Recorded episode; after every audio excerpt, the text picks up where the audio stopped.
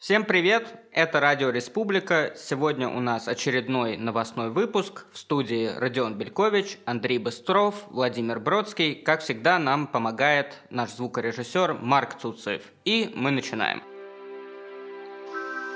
Дым Отечества. Коллеги, обычно мы начинаем наш разговор с обсуждения российских новостей и затем плавно переходим к западной повестке – но сегодня, наверное, границы между этими рубриками не будут столь акцентированными, потому что тема, которую я хотел бы предложить вам обсудить, скажем так, связывает два этих пространства.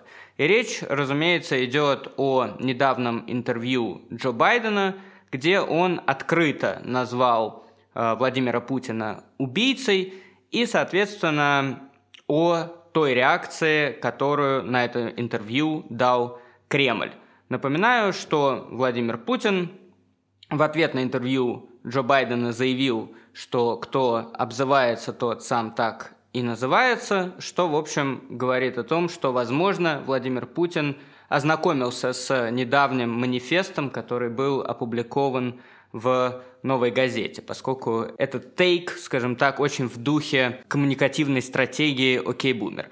Коллеги, как вы оцениваете эту перепалку, о чем она нам говорит? Родион. Мне кажется, это высказывание Байдена э, характерный пример э, современной культуры невнимательности к речи вообще, э, такой игрового характера происходящего, в том числе и в политике. И Байден в этом смысле только э, жертва э, общего ощущения, э, что можно говорить везде, все что угодно, и, в общем, все это воспринимают не всерьез, и реакция Путина в этом смысле это реакция человека скорее другого поколения, как ни странно, другого времени, ну, независимо от того, хороший он или плохой, но, тем не менее, он отражает такую более чекистское отношение к действительности, а Байден э, вот в этом смысле такая уже жертва э, всего происходящего в современном мире, поэтому его высказывание, конечно, я бы не рассматривал как серьезный тезис президента США, а скорее как вот такой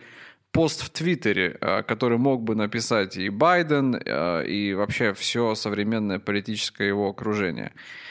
Э, другое дело, что такого характера тезис, серьезное обвинение само по себе, а, мне кажется, с другой стороны, символизирует степень радикализации политики, а, которую мы имеем сегодня. То есть ставки так значительно повышаются и внутри Соединенных Штатов Америки, и автоматически вовне, что президент такой державы может себе позволить э, говорить такие вещи просто потому, что а, напряжение существующее вокруг политики сейчас, мне кажется, достаточно незаметно, но очень интенсивно возросло. То есть сейчас, мне кажется, политику возвращается э, реальный накал, реальная страсть. И э, хотя само по себе высказывание глупое для президента страны, но во всяком случае оно симптоматично а, в отношении тех изменений, которые, мне кажется, грядут. Андрей, ваш комментарий? Ну, отчасти я соглашусь с тезисом э, Родиона, что касается логичности той ситуации, в которой оказывается Байден, да и почему он соглашается на утверждение журналиста о том, что Путин убийца, но не соглашусь в том, что это связано с каким-то накалом, радикализацией политики и так далее. Мне кажется, что это все характеризуется простым термином инфошум. То есть Байден отрабатывает ту повестку, которую ждут от него демократические избиратели. Он отрабатывает ту повестку, которая привела его в президентское кресло, поскольку за этими словами в действительности не следуют совершенно никакие дела. Назвав Путина убийцей, а не гомосексуалистом или каким-либо другим оскорбительным термином, на который Владимир Путин в действительности мог бы как-то отреагировать, да, его могло бы это задеть, как когда-то задело сравнение Саакашвили, упоминание его о маленьком росте, когда он назвал его Лили Путин, да, и мы знаем, что после этого э, последовало, да, не какие-то глобальные геополитические проблемы предопределили напряженные отношения с Грузией, а именно личное оскорбление.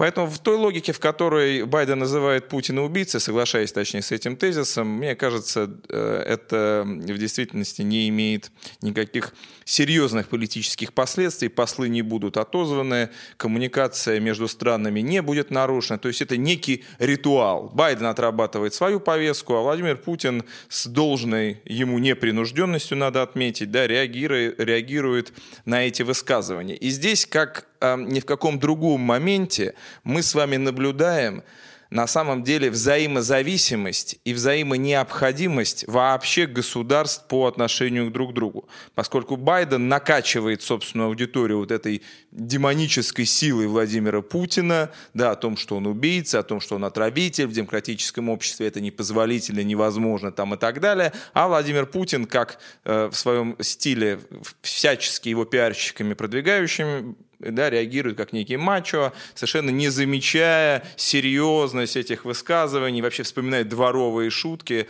и так далее. Да, мы с вами присутствуем на самом деле при таком симбиозе всех государств вместе взятых вот на сегодняшней политической арене, поскольку они позволяют за реальной риторикой, совершенно не несущей каких-то э, практических последствий, потому что мы с вами видим ни Северный поток, ни какие-то реальные санкции вообще не предусмотрены за, казалось бы, этим чудовищным тезисом. Да, мы признаем с вами лидером мировой державы убийцей.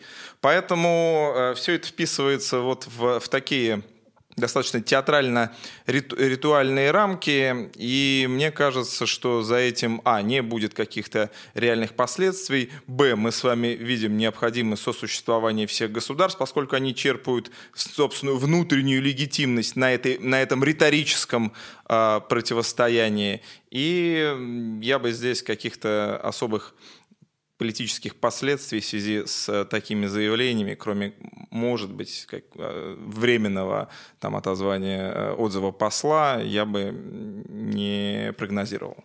Ну вот я, если бы был бы конспирологом, то, наверное, я сказал бы, что Дональд Трамп был проектом Кремля для того, чтобы в какой-то момент президентом США стал Джо Байден. Потому что Джо Байден – это, конечно, главный подарок Путину за все 20 с лишним лет его правления, потому что, конечно, на фоне Путина Байден выглядит достаточно нелепо и достаточно жалко. И э, мне кажется, что предложение Путина организовать какие-то дебаты в прямом эфире еще раз указывало на эту неспособность Байдена вести дискуссию – на его неспособность отвечать на острые вопросы.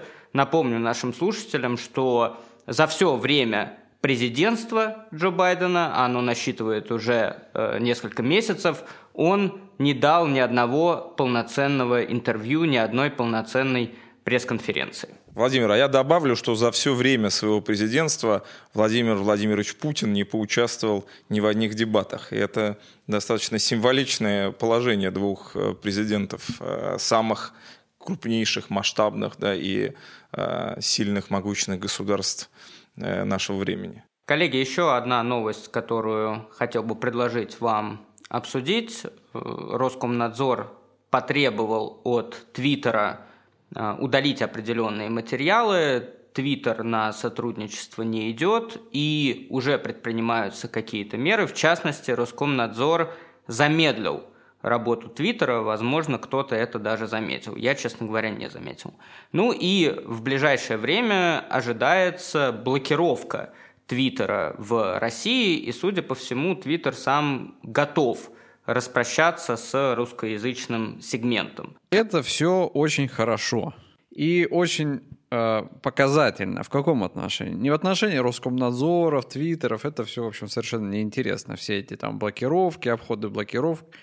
Вопрос в следующем. Вот э, сам тот формат, который предлагает Твиттер, это такая степень убожества, мышления, общения, а, что запрет этого Твиттера это замечательно. И вопрос только состоит в следующем. Вот все те люди, которые там сидят, вот русские люди, которые там сидят, какие-нибудь там, не знаю, националисты, анархисты, коммунисты, все кто угодно, для которых Твиттер — это пространство общения.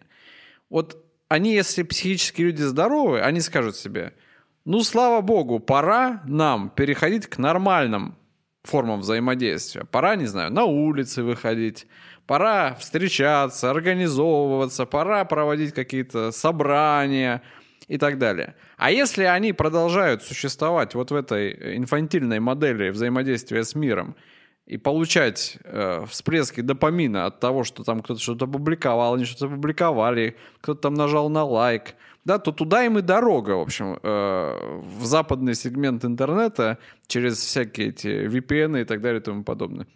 То есть мне кажется, что такие вещи нужно воспринимать не как угрозу свободе, а как осознание, что свобода, в общем, не в этой сфере лежит. И что, может быть, пора перестать заниматься вот этой словесной мастурбацией, а переходить к формам объединения, которые, да и еще объединение, просто к формам человеческой нормальной жизни, а, которой, мне кажется, э, молодому поколению уже совсем не хватает. Но мне кажется, что это очередной wishful thinking от э, Родиона, э, сродни его вере в том, что когда-то народ осознает свою самость, и что регионы, которые еще не участвовали в настоящей политической борьбе, наконец-то поднимутся, и вот все эти современные, так ему э, противные, совершенно низвергающие человеческую сущность формы общения, наконец-то канут в лету, и люди задумаются и вернутся к настоящему человеческому достоинству, человеческому общению, все будет прекрасно и хорошо. Я напомню Родиону, который восхвалял не так давно президента Трампа как символ победы настоящих радикальных э, борцов за свои права, да, настоящий глубинный народ американский, что именно Трамп использует Твиттер, и, собственно, поэтому ему заблокировали. У него и была возможность для того, чтобы совершить те перемены, э, которые произошли в Америке и последствия которых мы до сих пор наблюдаем. Поэтому не надо с таким пренебрежением рассматривать значит, убогость этого Твиттера, начиная с его э, логотипа, где это нарисована эта птичка, ничего себе не представляющая, что это форма, которая ограничена в своих там символах и предлагает как исключительно клиповость текстового а, мышления в, в рамках интернет-общения. Я думаю, что это, конечно, нужно однозначно характеризовать только с той позиции, что, может быть, чем хуже, тем лучше, поскольку замедление работы Твиттера, которое мы сегодня наблюдаем, она свидетельствует о том, что многие не политические не, и не вовлеченные в политику люди, молодежь, которая там сидит, общается примерно как на старых там советских кухнях или коммуницирует по каким-то иным, э, не связанным с политикой вопросам, она, по крайней мере, задумается, что в действительности теперь Здесь это уже не там, как было все 20 лет путинской власти. И именно это привело на самом деле к гибели Советского Союза, когда люди осознали возможность того, что там по-другому, чем здесь. Если за Твиттером последует YouTube, за Твиттером последует запрещение каких-то игровых платформ, поскольку Роскомнадзор не умеет блокировать, как мы с вами убедились на примере Телеграма, точечно и аккуратно. Да, это, это, это такая система град, которая будет палить по всем интернет-платформах, вплоть до того, что лежали э, на первых порах государственные сайты, лежал сам там чуть ли не э, сайт Роскомнадзора, Министерства финансов и так далее. То есть в этом смысле хорошо, да, что люди, по крайней мере, задумываются о реальной степени вмешательства государства в их возможность коммуникации, а не то, что вдруг все вспомнят детство 90-х годов, пойдут играть в футбол, общаться с друг другом, коммуницировать, вступать в э, настоящие человеческие там взаимоотношения взаимоотношений и так далее. Вот в этом смысле э, блокировка Твиттера одновременно и хороша, и плохая. И я бы еще вот что еще отметил, что э, несмотря на то, что Твиттер сам злоупотребляет цензурой, да, это важный момент. Твиттер заблокировал Трампа, и заблокировал именно по причине того, что это совершенно беспрецедентной политической силой – оказался там Дональд Трамп и его сторонники, которых сначала вытеснили в э, сеть Parler, но потом э, в да, синдикаты из Твиттера и э, компании Apple, и Google в том числе, да, они заблокировали вообще возможность как бы, как бы кооперации в интернете тех, кто не поддерживает эту леволиберальную повестку. И в этом смысле мы, кстати, должны защищать свободу общения в Твиттере именно потому, что Твиттер является частной компанией, которая, как бы нам не хотелось, имеет право дискриминировать э, тех или иных, да, допускать тех или иных людей на свою площадку. Но мы не можем поддерживать государственную цензуру и государственное вмешательство, поскольку это противоречит с, самим либертарианским основам. Нет, ну давайте все-таки уточним, что либертарианские основы меня лично совершенно не интересуют. И с другой стороны, совершенно не обязательно тут поддерживать государство. Нужно разделять эти вещи. А, мы не поддерживаем, или я не поддерживаю, запреты, устанавливаемые государством. Я говорю только о том, что революция людей, а, которая осуществляется в силу того, что им не дают написать свои 15 а, знаков в интернете, это не та революция, которую мы хотим. Если эти люди, в том числе во главе с торгашом Трампом, который только символ, повторюсь, он только символ. Сам Трамп, сама фигура Трампа, конкретный человек, это действительно типичный пользователь Твиттера, торговец подержанными машинами из Иллинойса. И, конечно, никакой симпатии ни он, ни ему подобные вызывать не могут. И нужно давайте разделять все-таки эти вещи. Вопросы государственного вмешательства и интересы конкретных людей, для которых этот Твиттер существует смени, э, сменить шило на мыло, это не значит совершить революцию. Это означает просто поменять себе э, хозяина, который называет себя автори, авторитарной фигурой или там считает себя э, крепким хозяйственником, на крепкого хозяйственника из Иллинойса, э, на пользователя Твиттера или еще чего-то такого. То есть, иначе говоря, добровольно согласиться на революцию мелкой буржуазии – которая приведет к еще большим но незаметным, возможно, формам угнетения, а, которым мы, видимо, должны радоваться просто потому, что нам дают что-то где-то написать, а, создавая иллюзию свободы. Тогда у меня вопрос, каким образом запрет Твиттера вовлечет тех людей, о которых вы говорите, в какие-то реальные процессы? Я правильно понимаю, что Твиттер – это как такой соблазнитель и искуситель, который людей с прямой революционной дороги реальных, ну, желания реальных перемен уводит в сторону э, гудка и выпуска пара и очаровывает их 15 символами, чтобы они с этой дороги сошли. Я сказал, что запрет Твиттера может для конкретного человека стать хорошим поводом отказаться от дурных привычек, а не то, что он способствует тому, что люди начнут самоорганизовываться и так далее. Просто когда человек начнет испытывать страдания по поводу того, что он не может написать 15 слов в Твиттере, возможно, в этот момент он почувствует убогость этого страдания и, и нищету собственного мышления, для которого страдание физически ощущается от отсутствия такой вещи, как Твиттер. Это не вопрос даже политический, это вопрос человеческого материала, с которым мы вообще имеем дело.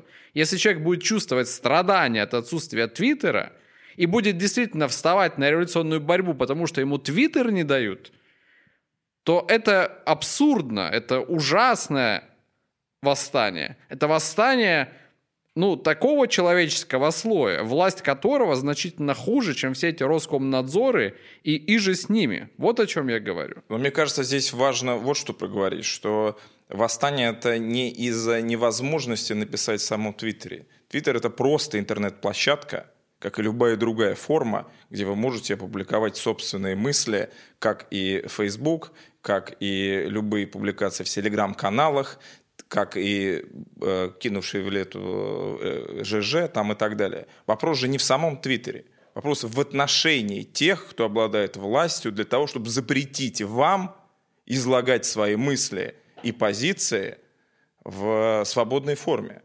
И в этом смысле запрет Твиттера может, может быть триггером для того, чтобы люди э, озаботились не страданием, что они в Твиттер не могут что-то опубликовать, а заботиться тем, что государственное вмешательство дошло до таких пределов, что необходимо, да, действительно какой-то ответ э, более жесткий этим вещам давать. Действительно, возможно, русскоязычным активным пользователям Твиттера эта инициатива наших властей э, станет неким напоминанием о том, кто действительно покушается на их права и свободы.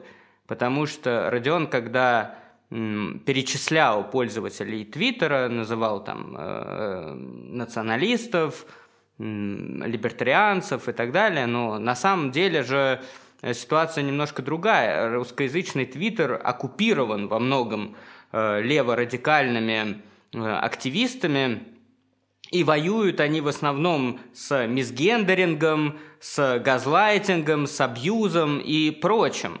И, возможно, эта инициатива как раз э, немножко раскроет им глаза на то, кто действительно представляет угрозу Э, для э, прав и свобод как мужчин, так и женщин и так далее. Другое дело, что я здесь тоже соглашусь с Андреем в том плане, что Роскомнадзор как-то не умеет все-таки э, блокировать те или иные ресурсы, и, возможно, эта инициатива станет предметом очередной насмешки над государством, да, демонстрируя несовпадение амбиций государства и его реальных возможностей. И, возможно, это продемонстрирует многим истинную силу государства. Да? То есть государство э, играет мускулами очень часто, пытается презентовать себя как нечто всесильное, но эти амбиции разбиваются в том числе о банальные технические возможности пользователей. И нам в какой-то степени это тоже хорошее напоминание об истинной силе государства. Твиттер – это только пролог. О чем речь? Твиттер – только пролог. Это попытка тотального контроля государства за теми площадками, где люди могут сбежать от э, полицейской дубинки, где люди могут сбежать от тотального государственного контроля, где люди могут вести любые дискуссии, не обязательно политические. Вот что важно, да? Люди полностью сбегают от этого подконтрольного физического э, пространства российского, да, где здесь тебя за свободное мнение ты можешь получить реальный физический отпор. Поэтому Твиттер нужно рассматривать даже не как самоценную площадку. Все мы э, понимаем там убогость э, этих 15 символов там и всего остального. Но вопрос в том, что это может быть только началом. У вас останется Рутюб, который скручивает сегодня просмотры, да, поскольку он никому не нужен, да, как неуловимый Джо. У вас затем не будет ни Ютуба, ни всех других площадок, ни Фейсбука, там, ни всего остального. И еще раз говорю, что единственным позитивным моментом это, что люди, может быть, задумаются, что если вы не можете существовать так, как существуют там, в, в данную секунду, это может э, привести к, э, ну, к определенным изменениям в сознании тех лиц, для которых это представляет некую ценность, сами по себе формы коммуникации. Вот это воспроизводство этого восьмидесятнического, а посмотрите, как там как у нас этого нет, и как наше страшное государство нам опять не дает колбасы, твиттеров и так далее. И теперь-то мы пробудимся и будем восставать против угнетения, потому что нам чего-то не дали, ну, это мы это, собственно говоря, уже видели в 80-х. Мы прекрасно знаем, что это вовсе не приводит к революции достоинства, гражданской добродетели. Это приводит очень быстро к успокоению, как только людям это, собственно говоря, дают. И тезис вот о том, что, значит, там в Твиттере сидят э, какие-то леворадикалы, и вот они увидят, как государство, оказывается, для них может куда-то вмешаться, и вдруг они ут- проснутся и поймут, что они были неправы, давайте признаем, что это тоже неправда. Ничего такого не происходит. Люди не становятся левыми или правыми, потому что они вот что-то увидели или не увидели. Вот они столкнулись с фактом, и теперь это изменит их воззрение. Они просто истрактуют, истолкуют это событие в рамках своей парадигмы. Уже все мы уже давно определились, кто мы слева, справа или еще где-то. То есть это никак не повлияет на политическую ориентацию. Но всем, давайте еще признаем такую вещь, всем давно все понятно с государством. Все, кто понимает или может понять, что государство это машина репрессивная, давно это поняли. Запрет Твиттера, его разрешение в этом смысле никак на ситуацию не повлияют вообще. Никто не станет более злым по поводу государства или менее злым. Все уже для себя в этом смысле все решили. Это вопрос исключительно удобства. Тем более все прекрасно понимают, что все эти блокировки можно совершенно легко обойти. Это понимает Роскомнадзор, это понимает государство. Это чисто символические вещи, которые осуществляет государство.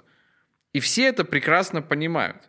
Поэтому делать из Твиттера а, какого-то такого символического героя, которого нужно спасать, потому что сегодня пришли за Твиттером, а завтра придут за Ютубом. Но это звучит даже смешно.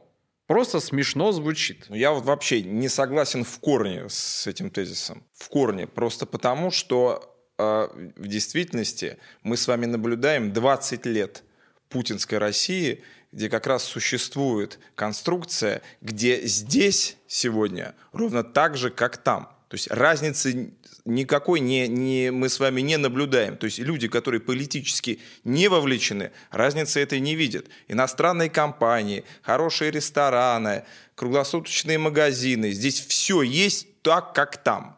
Как раз именно запрет Твиттера, как бы смешно не звучал, там, не звучала эта социальная сеть, и ведет к тому, что люди, которые привыкли коммуницировать свободно в интернете – могут задуматься о том, что теперь в действительности оказывается не так, как, как здесь.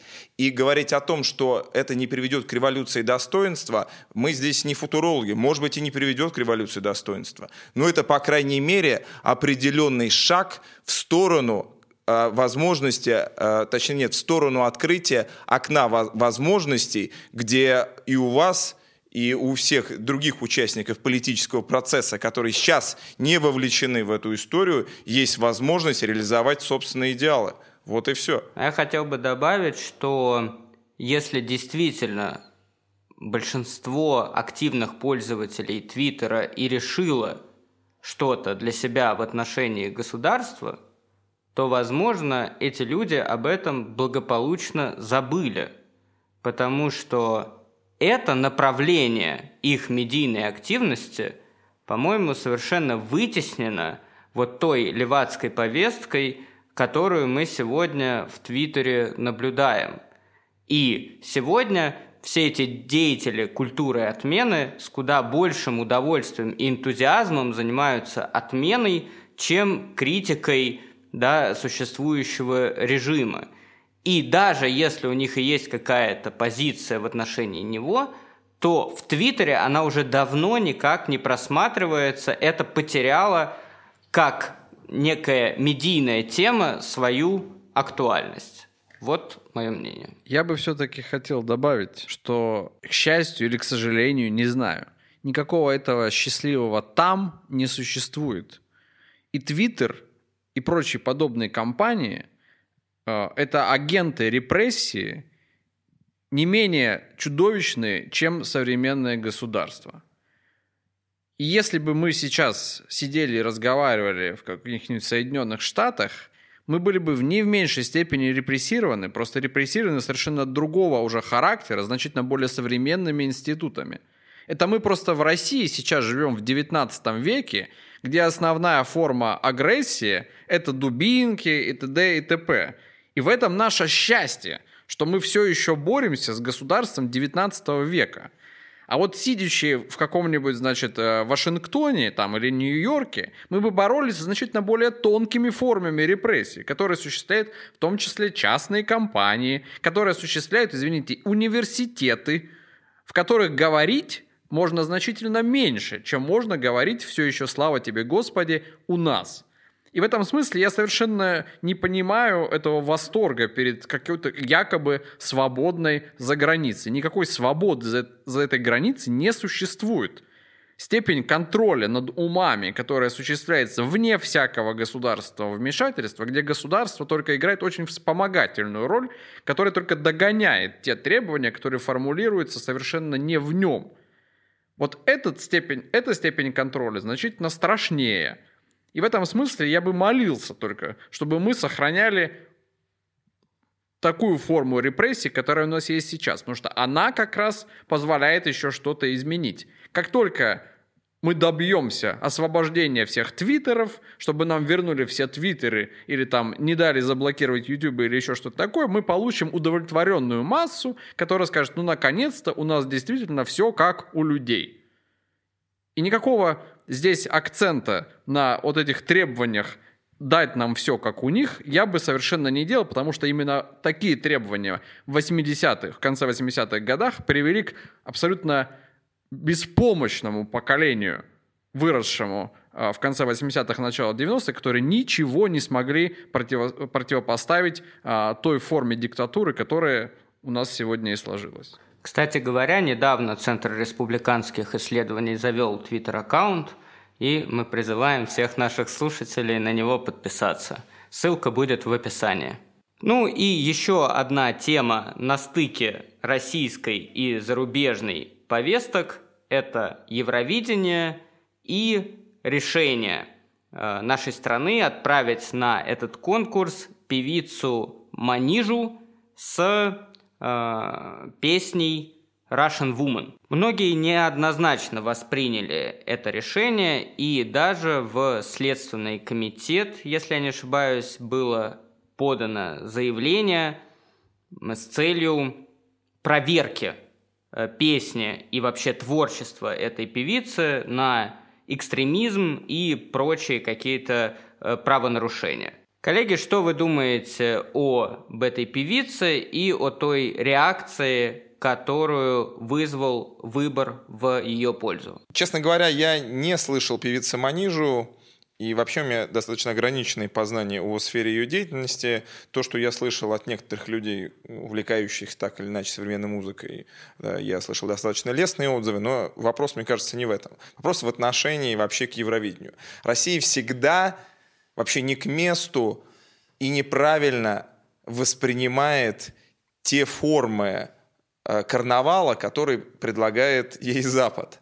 Понимаете, 20 лет назад, когда Евровидение было условно конкурсом прогрессивных талантов современной музыки, Россия отправляет туда кого?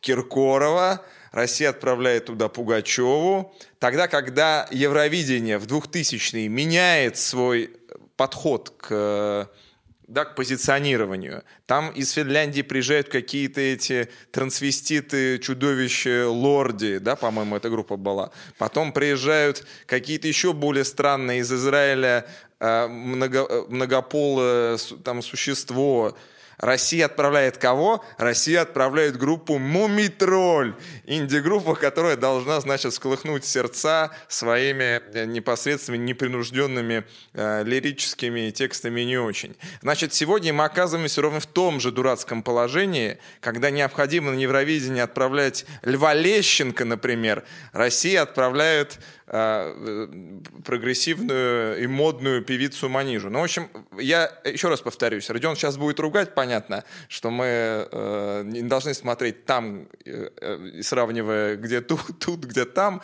но существует реальная проблема. Необходимо преодолеть, я не знаю, с помощью чего, но я предлагаю с помощью Льва Лещенко, э, как бы российскую, да, вот этот гэп, перепрыгнуть его, всех уделать, наслаждаться, даже если он займет самое последнее место. Тем более Лев Лещенко уже состоявшийся не только человек, но и певец. Где все победители Евровидения предыдущих годов? Где этот Олег Рыбак, или как-то он, Алексей Рыбак, то ли русский, то ли еще он откуда-то, он был э, представитель Норвегии. Где это Руслана? Где вообще кто-нибудь знает победителя Евровидения? Всех предыдущих конкурсов. Никто не знает. Италия туда давно не ездит, потому что у них есть Сан-Ремо, и они колесят каждый год в России с последним концертом. Поэтому пора уже взломать этот, э, так сказать, карнавал и вообще сыграть по своим правилам. Поэтому мой, мое предложение республиканское отправить туда Льва Лещенко для того, чтобы он э, показал, что есть настоящая русская, советская и современная культура. Спасибо. Вот я вспомнил когда мы говорили по поводу э, темы маньяк, телевидения и так далее, Андрей сказал, что вот сейчас запретят, значит, маньяка показывать, а завтра искусство запретят, э, генералов перестанут показывать. Вот я понял, что я-то жду, когда, наконец, искусство запретят. Э, Евровидение тут, в общем, дело десятое. Мне как раз кажется, что чем больше существует ограничений, пусть совершенно глупых, искусственных, насильственных, тем у людей больше появляется выбор. То есть он становится более интенсивным. Готовы вы что-то делать в этих условиях или не готовы? Поэтому я совершенно против всякой такой легкости, свободы и доступности средств самовыражения. Я считаю, что нужен новый железный занавес. А, Причем для всех. Гильотина. Ну, а в московском ЦСКА происходят большие перемены. После четырех лет работы клуб покидает главный тренер Виктор Гончаренко. И сегодня официально было объявлено о том, что московский ЦСКА возглавил бывший нападающий этого клуба Ивица Олич.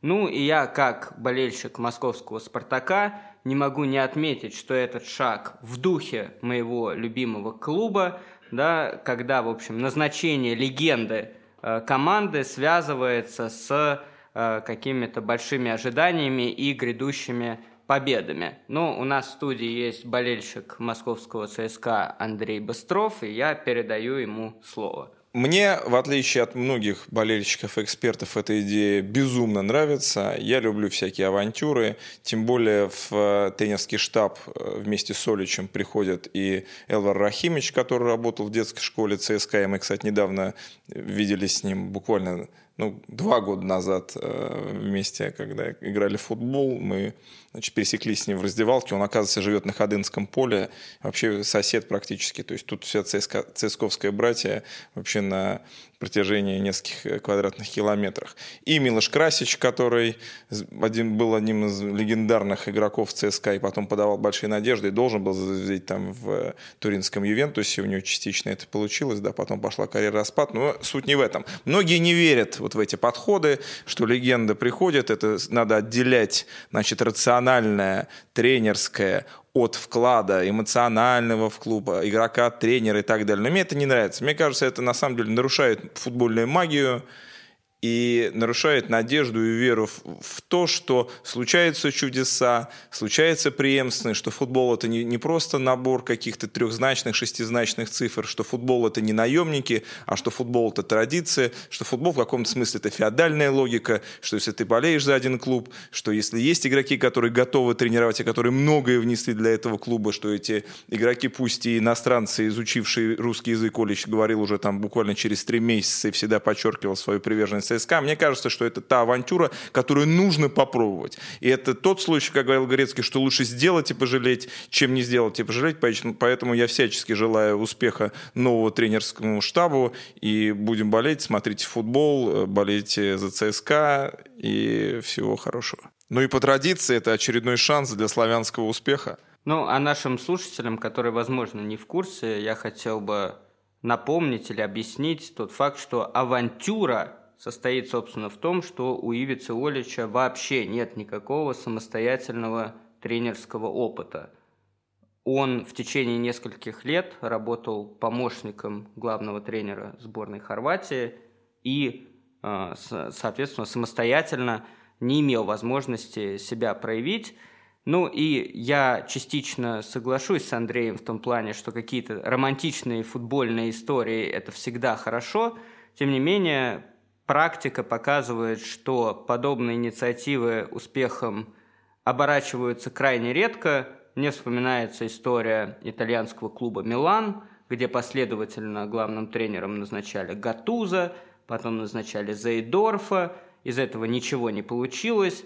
Сейчас главным тренером Ювентуса работает Андреа Пирло и скорее проваливается в э, этой роли. И поэтому я, как болельщик московского «Спартака», не желаю э, футбольному клубу ЦСКА Москва и Вице Оличу никаких славянских успехов. Еще Фрэнк Лэмпорт, Филиппа Инзаги. Ну, к сожалению, да, футбол вот э, каждый раз дарит надежду, но всегда и придавливает плитой коммерции и опыта, и тренерской работы, которая не всегда совпадает с достижениями футбольными применительно к какому-то конкретному клубу. Ну и в рамках рубрики «Гильотина» мы несколько слов скажем о том, что Хабиб Нурмагомедов все-таки официально завершил карьеру, и в частности сегодня пришла новость о том, что он был официально исключен из всех рейтингов – и, соответственно, пояс чемпиона UFC в легком весе э, сегодня является вакантным.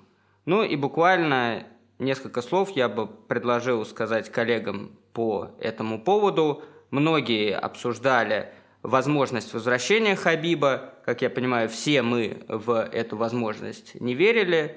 И, соответственно, какие-то комментарии. Андрей, пожалуйста, вам слово. Нет, ну почему? Я верил. Мне предполагалось, что в современном мире Хабиб тоже не удержится от искушения продолжить свой вот этот не только спортивный, но и коммерческий успех. Но надо ему отдать должное, как говорит молодежь, да, респект человеку, который сумел найти в себе силы, уйти на пике, уйти непобежденным это на самом деле не так просто, как кажется. Возьмите таких величин, как Рой Джонс, возьмите Костю Дю, да, но люди, которые из титанов боевых искусств, да, на которых смотреть можно было только сверху вниз, оказались какими-то цирковыми медведями. Вы уж извините, я даже святого человека для русского UFC Федора Емельяненко да, во многом подпортил э, свое реноме непонятные бои, да, которые происходили там несколько лет, который мог уйти непобежденным императором и вписать себя в историю как, ну, как священным бойцом в, э, в рамках э, этого вида спорта. Поэтому если Хабиб ответит за базар, а вот сегодняшнее решение, которое кажется окончательным, всячески подталкивает к этому, то я снимаю шляпу, несмотря на все стилистические разногласия, которые у меня присутствуют с, с этим бойцом. На самом деле мне всегда во многом импонировала и манера ведения боя Хабиба. Я понимаю, за что ее не любили многие, особенно ударники и т.д. и т.п. Но, тем не менее, мне казалось, что это не худший вариант э, ведения борца, э, боя со стороны условного борца. То есть мы знаем и более нудные вещи, происходящие э, в октагоне, в том числе, вот, кстати, в субботу был бой э, с Холландом, и вот это было действительно нудный бой, где я, конечно, болел за того же Холланда. А что касается решения Хабиба, ну да, мне кажется, Хабибу сейчас значительно интереснее вывести весь свой условный молодняк в ростер UFC и обеспечить там доминирование а, того же Махачева и а, остальной всей этой компании. Вот поэтому я думаю, что UFC ждет а, достаточно сильная инвазия со стороны а, ну, русских, трудно здесь сказать, но во всяком случае представителей Российской Федерации. Вот поэтому будем смотреть. Дана Уайт официально признал завершение э, Хабибом карьеры, но, как мне кажется, Дана Уайт все-таки имеет один козырь в рукаве. Дело в том, что за пояс в легком весе подерутся в ближайшее время Чарльз Оливейра и Майкл Чендлер, а ни с одним из этих бойцов Хабиб в октагоне не встречался. И, возможно, для него это станет неким вызовом, неким поводом вернуться, и за этим мы тоже будем наблюдать. Ответ ребром. Ну, а теперь ответы на вопросы слушателей. Теолог интересуется, как можно оценить с точки зрения православия политическую деятельность Владимира Путина и его повседневную жизнь? А, во-первых, я, как и никто из здесь присутствующих не может никого оценивать с точки зрения православия. У нас нет такого права, ни морального, ни какого-то фактического. Это просто абсурдно. И вообще заниматься оценками с религиозной точки зрения – это, в принципе, не очень э, достойное занятие. Это во-первых.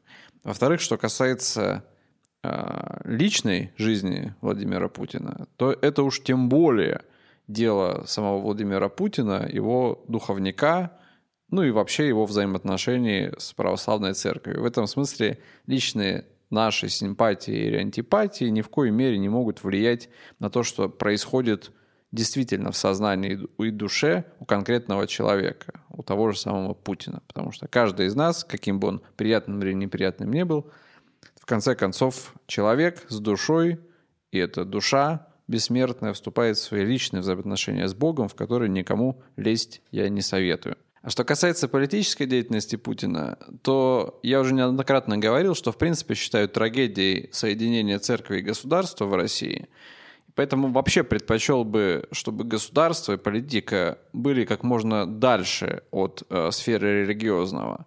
Э, тем более сегодня в наше время, когда церковь и так бесконечно оказывается под градом ударов, нападок, по поводу этой э, связи, которая находится с государством, начиная с э, раскола 17 века. Поэтому я никак не оцениваю политическую деятельность Путина с православной точки зрения. Ну и вопрос от наблюдателя. Почему, если либертарианство как идея доступно для понимания и принятия небольшой доли населения России – и даже многие либертарианцы до конца эту идею не артикулируют, то республиканство как идея, требующая интеллектуальных усилий и едва доходящая даже до либертарианцев, может стать популярной? Ну, во-первых, мы никогда нигде не говорили, что мы занимаемся э, пропагандой республиканской традиции, потому что мы считаем, что она станет именно популярной в буквальном смысле этого слова. Это вообще а, совсем не важно.